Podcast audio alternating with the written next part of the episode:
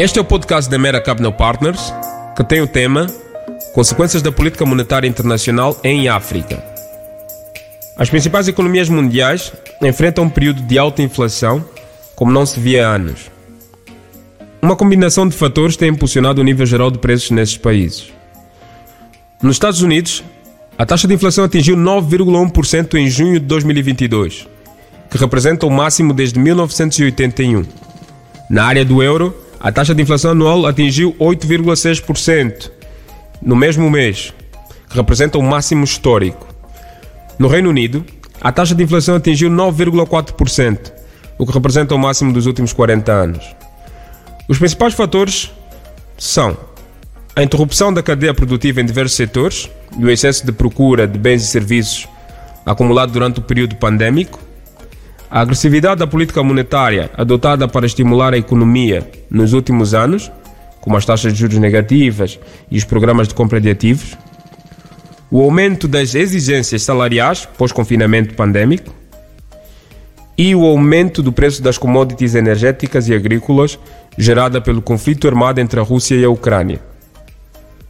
De forma a dar resposta ao efeito inflacionário, os bancos centrais já assumiram que adotarão medidas contracionistas mais agressivas para assegurar o retorno da inflação para níveis considerados aceitáveis a médio prazo.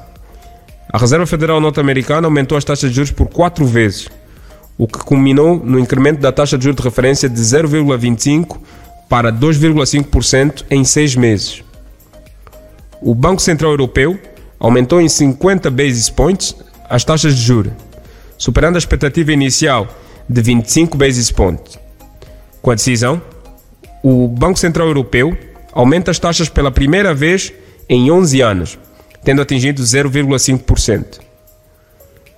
O Banco de Inglaterra aumentou a taxa de juros por cinco vezes consecutivas, tendo atingido 1,25%, que representa o máximo dos últimos 13 anos. No início do período pandêmico, a taxa de juros situava-se em 0,1%. Para muitos países africanos, as decisões de política monetária nesses países resultarão em duplo impacto nas suas economias.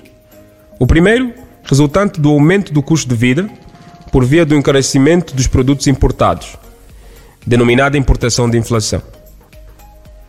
O segundo efeito é financeiro. Com o aumento das taxas de juros pelos bancos centrais, é expectável que resulte no aumento do custo da dívida em moeda estrangeira e depreciação cambial para os países africanos, em que Angola não é imune a estes efeitos. Convosco esteve Jânio Ambrosi, Chief Economist na Mera Capital Partners. Até o próximo podcast.